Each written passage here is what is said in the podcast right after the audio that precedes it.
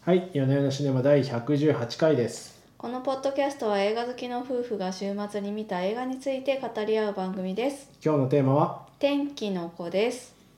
興行収入250億円を突破し、日本の歴代公衆4位を記録した君の名はから3年、新海誠監督待望の最新作は、天候の調和が狂っていく時代に運命に翻弄される少年と少女を描いたアニメーション映画。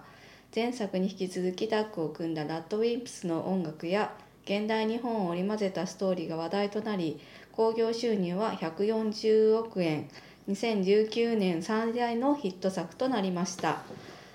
離島から家出し東京にやってきた穂高はすぐに生活に困窮しネットカフェ難民となってしまいます怪しいアルバイトを始めた穂高は偶然天気を変える不思議な力を持つヒナに出会うのですがというお話ですなんかお金の話が多かったです ね。いきなり興行収入から始まりうんましたね。なるほどネットカフェ難民とか、そうああ、まあネねットカフェラーメンというわけで、まあそれはまあいいんですけど、いきなりこう前作の興行収入から始まり、今作の興行収入に続きっていうのはおおおって思いました。まあ特に特になる強い意味はないほですどが、まあそのくらい売れましたでもこの作品とをはいまあ語る上ではやはり外せないこの数字大ヒットですと。大ヒットですそしてうんこの作品に求められていたのも大ヒットですっていうことなんですうーよんなんで今なまったの大ヒットです っていえいえちょよっくわとかんないで面すけど白かったのでなぞってみましたどっちがなそうまっでたすねの俺がなまったのうんあそうですか、はいすいまはいせんはいそれでねはいはあ、でまあ前作が250億に対してはまあ140なんで100億未達みたいなだ 何その何そのアナリストないやーなんていうかうん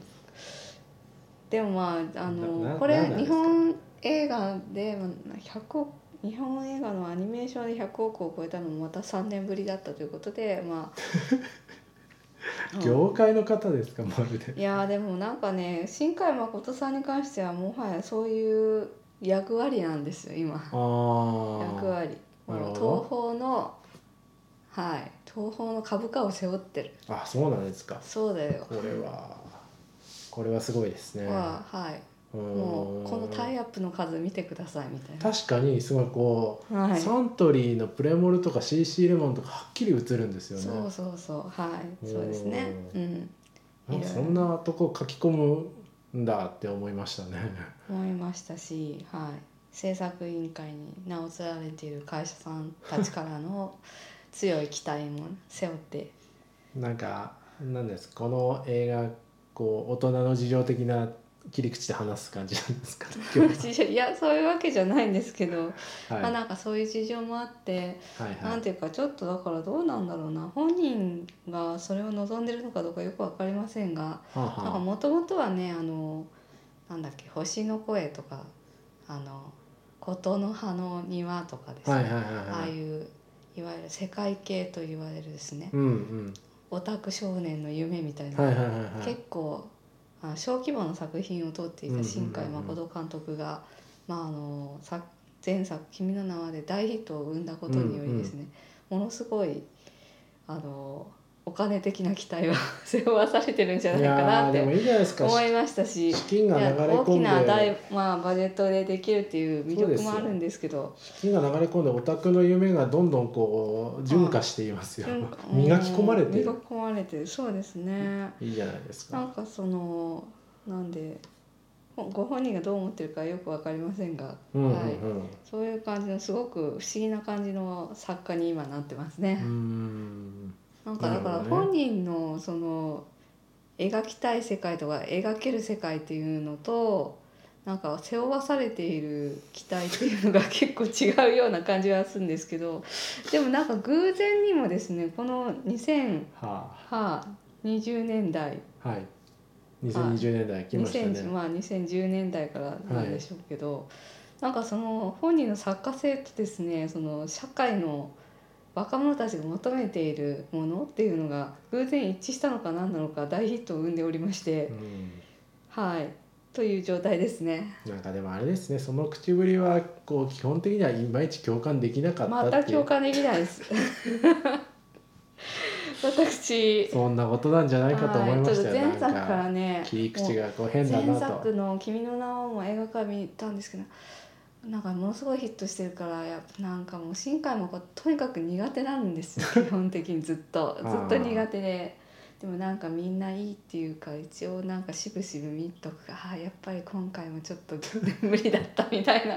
繰り返しなんですけどやっぱ前作も無理だったし今回もちょっとうーんっていうじいうところはあるんですよね。またねリスあるんですけど皆さんと幻滅させるよなうんなこかそとをのストーリーテリングみたいなところに関してどんどん上手になってるなっていう感じがします。 まあ上手上手になってるあのやっぱりはただなんかねそれがねいいいいのかどうなのかっていう感じもしまし たね。はいまあそこはちょっと後でまたあ、いやーでもいいじゃないです語かりますけどこう磨き込まれた中二性ですよこれはそう中二性が磨き込まれたそうですよ寂しん坊大林さんのね寂しん坊何回か前に見ましたけど、うん、あれが時を経てこのように美しく結晶するんですよああ美しい確かに確かにそのそうですよ大林信彦監督からの系譜を感じます。そうですよ転校生とかのそうですよちょっそうあとのちょっと SF ドのタバタとか入ってるみたいなそうそうそうちょっとちょっとどエロとかちょっとちょっとお色気そうちょっとお色気だから基本的にやっぱね中学生男子のための映画なんだと思うんですだからね。ね中学生男子はフォーエバーなんですよ、中 そうそう昨日その話してたんですけどなぜこれがこんな国民的大ヒットを生むのかというとやはりあの日本全体が中二なんです基本そうですよはいそうなんですよ、多分ねはいうん、なだかんでらそれは大林さんの時代から変わらないうーん変わらないそだから変わらないということはそれは真実なんですよ真実なのかまあ国民性なのかもしれないですねはいせいかもしれませんけどはい。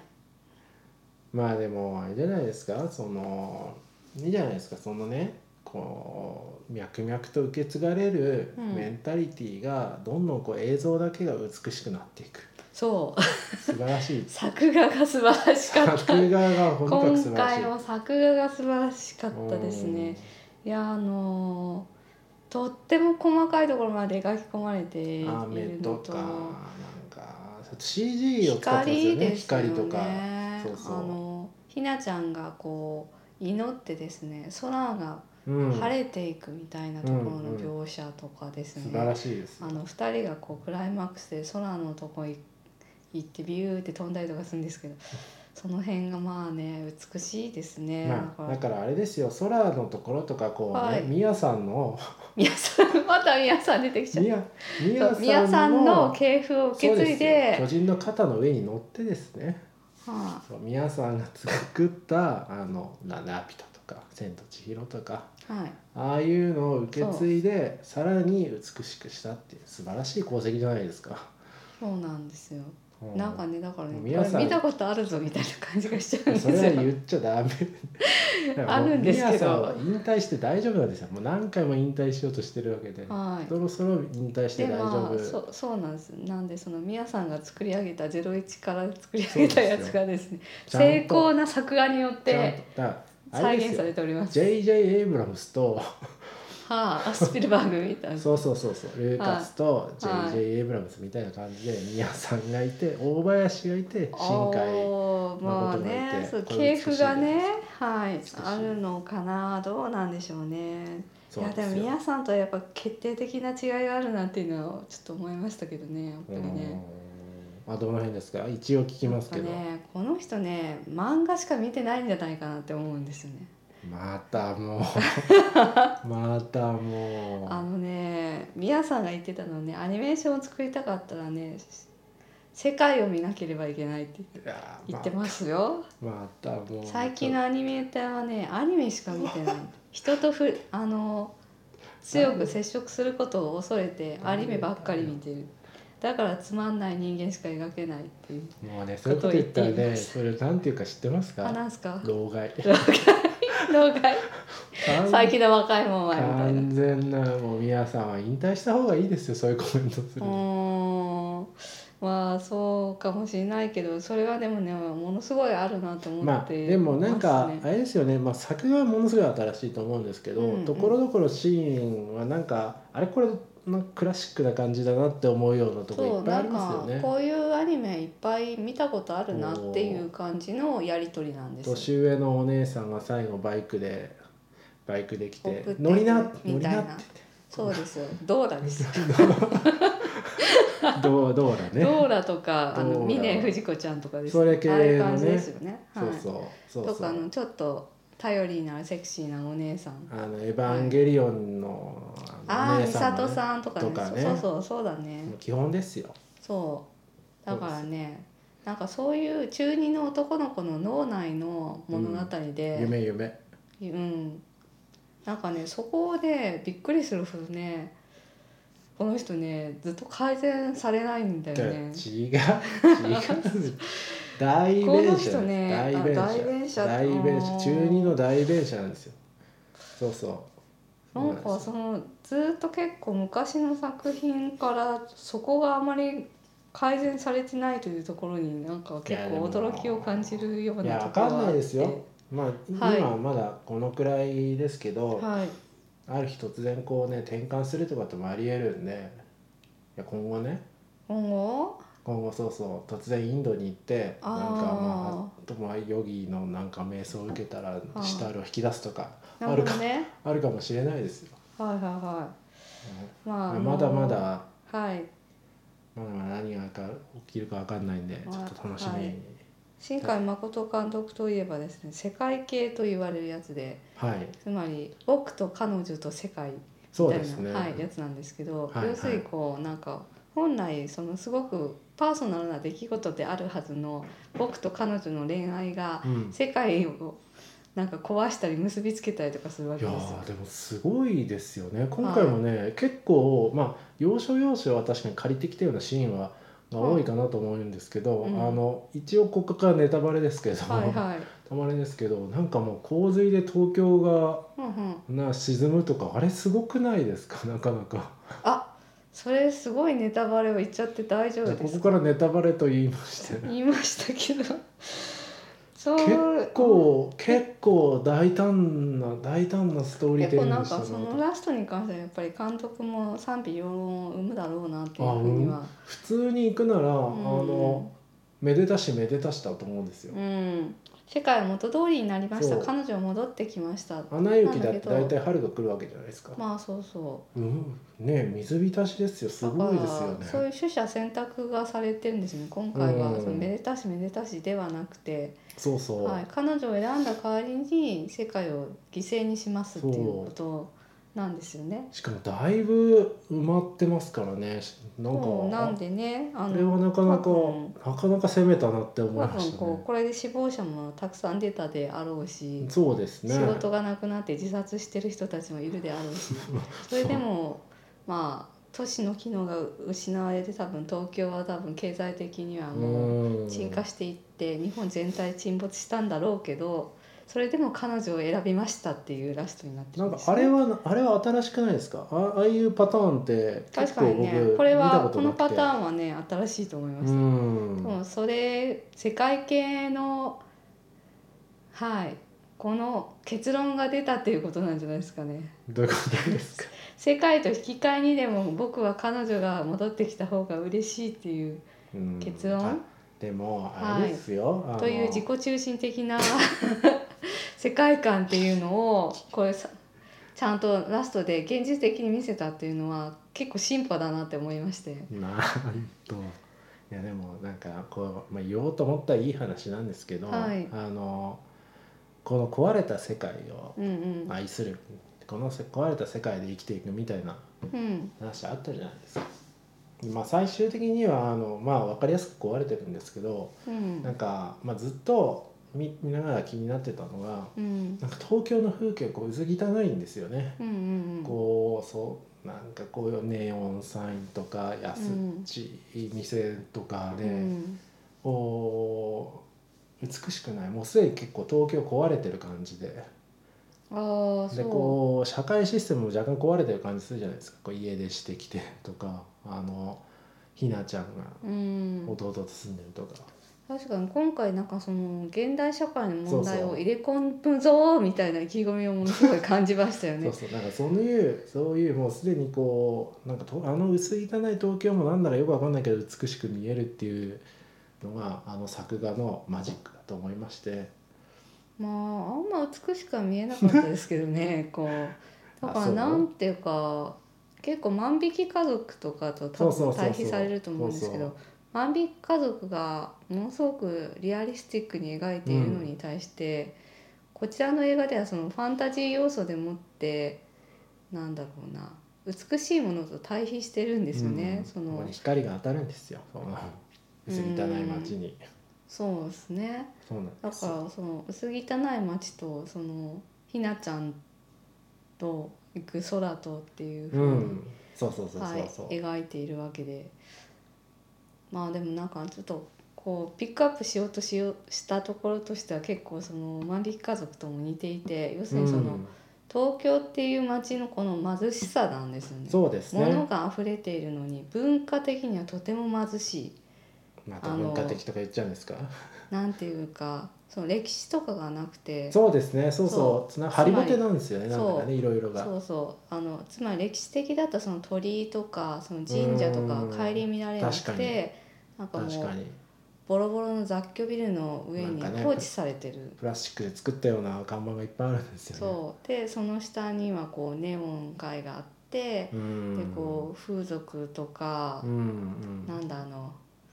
ネットカフェとかですね、うんまあなんか衝動的な感じですよねどれもこれもそうそうそうそうものすごくチープでうんでその場しのぎの欲望を満たす場所っていうのはたくさんあるうん食べ物もその場しのぎで何の栄養もないけれども腹を満たすような食べ物そうだけねあって刺激だけがあるからねで子供たちが子供たちっていうのはあのひなちゃんと、うんあ穂高とかですねひなちゃんちに穂高が初めて行く時に「あこれ」って言って出すのがそのポテトチップとチキンラーチキメンンなラーメんンでですすねはい、っていう風にそういうジャンクフードしか食べてない子どもたち、みみたいなところを描いていてなんかその一方であのなんかそういう表層的な社会とその最後その愛愛にできることは何かあるかいみたいな歌なんですよねラトララトトイインンププののそんなこと歌ってんですかっ歌ってましたよよ愛にできることはまだあるかいさすがの僕もラットインプスにどこまで共感できるかまあなんですけどなんかそういうすごくこうあの人間にとって軸になるような、こううんクリアクリスタルクリアなこうコアなところみたいなうんうんうん美しさっていうのを対比して描きたかったんであろうなみたいな感じながるしほました、ど私はそうなるほどね感じ取りましたけど分かりませんいやでもそういういやでもなんかこう話してくるとやっぱ名作なんじゃないですかうーんそういう現代的な要素を現代的入な要素はまあ、はれいつつ入れてるんですけどでもなんかやっぱ最後最後ねやっぱね消せないって思うのはそのそのねやっぱそのその苦手だって思った理由っていうのがやっぱりその常に一方的なんですよね。その穂高くんがそのなんだ彼女に会いたいってなんだろう彼女を救いたいんじゃないんですよ僕が彼女に会いたいんだなんですよね。 じゃあわかりますこのクライマックスで言うセリフ「僕はあの人に会いたいんだ!」って言いますね。そうかなるほそうどなんでお前の意見なんだよって お前の感情なのかよっていうなんか全全てが一方的なんですよ。全然穂高君に共感しないまま進んでいったわけあですだから穂高君にた主人公に対して共感できないからやっぱ作品にも共感できそうないですねだから常にねその彼の行動もあの自分がこうしたいっていうのが出ててでそのまあ違うんですよ女の子の側はね赤毛の至りなんだからいいんです よ、女の子の方がまあ不思議な力を持ってて魅力的な女の子なんだけどうんもう彼女の方の意思みたいなのが全然見えないんですよね。うんでな弟の世話をしてけなぎにお母さん亡くなった後も働いて料理もちゃちゃってなんか素敵なものを作っちゃってで主人公も全部肯定してくれいいんてですみたい妖な妖精中二の男性の思う妖そ精うなんだそかうらいいん中です二のよ男性のその妄想みたいなのそうですよを女の子にもしつけていてでなんか全部自分の一方的な感情だけで動いてて 何なんだこいつはみたいな。それ寂しん坊の時も同じようなこと言ってたじゃないですかそうだからねそういうなんか世界観が男性の中二マインドみたいなのが気持ち悪いんですよまあわかりますよそだのからいなんつうか人間として見てない感じがするまあだから女の子を違う人間として見てない違うんです違うんですよ違うんですよ違うんです違う人間として見てないんじゃなくてにわかんないんですよそそれがうだから分かんなくて妖精かわかんないから妖精か性そ欲うのそう対象かどっちかにしか見れないっていいうやところがなんか問題だなって思ういやまあで そんなもんこれから知っていくんですよだからこれからうんこれからいろいろ経てうん、もう最終的にはこうウディ・アレン的な仕上がりになるわけでそうだからね寅さんみたいなやだから売り上げは素晴 らしいと思ってトラさんとよくトラさんがどうかわかんないですけどだからうん今あの時点ではわかんないんですよこう女性というものはわはいからないわからないわからないなりにはああれですよこう像を見たことのない人が描いた像みたいなのそうキリンみたいな急 にキリンビールのキリンみたいな感じああいうもんなんですよだからあの年代にとって女性っていうのあそうだと思うは そうだと思うけ像どを作り見た手はさすがに知ってんだろうみたい像なを見たことのない人から見た像っていうのはこうですよっていうのを提供している、提供しているんだそうそう代弁者なんうですよ。ーんなんかねその主人公はだから優柔不断で何にもできないのに自分の感情だけ一方的に押し付けていてでもなぜかか主人公の彼女はそれを全て受け入れてくれるみいたいやな。っそそのぐらいなん視だ野それはの広さなんてそんなもんなんですからしょうがないでしょもていうのがなんかねやっぱりちょっと常に自分に酔っちゃっててなんか世界を失っててもみたいな。うちょっと感じがねねあってやーでその後こう主人公があのまあ大人の人たちにも会うわけじゃないですかでその人たちも誰もこう彼を責めないっていうか、えうん、ええええええええ みたいな、おまかあしいだろみたいな感じ もまあね まあいろんな意見が湧き起こる映画でなんかそうだからいいんじゃねないですかね男の子の夢そうですよを常に見せられてる感そじうでがすよしょうがないですしょうがないしていしょうてがないだからねうんでもそうね思ったんですけどなね思ったんですけどまああれですよんこれまたこれ名作だなと思ったのは、はい最終的には前作と同じで滝くん滝くんみたいなこう名人芸でそうそうそうひ な今回ひなさひんなひなさんみたいもう 名なそ人う芸全く同じじゃないそかうそうこれみたいなでいいんですよもうこうなんかもうあれであとうんなんか56作五作っ六ち 作ゃまたまたこれうねもうなんかねやっぱね型がある作家ってのは強いわけですよもういいんですうんよ最終的には走ってうん滝走っ滝てくなんんかみたいな泣きな がら「滝くん滝くん」みたいな感じでいみいたなのそうそう確かにあの観客を求めてるのもそれだしそこそうでですなんかラッドウィンプスのエモい曲がねバーンってかかってもう語るしみつたいなそのもの感すじよでいいのかなっていう感じがしますけどだからなんかそういううんでもまさにそのこの作品の中でこれは違うんじゃないかって言ってることをこの作品がやってるような気がしていて表層のところで泣かせたり感動させたりしてるっていう感じそうがそうじゃないですよあれは名人芸って言うんですよ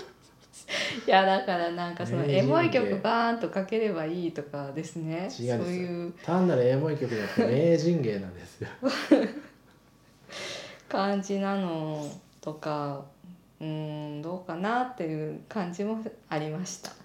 はいはいだからもうすごい文句ばっかり言ってる感じがしますけど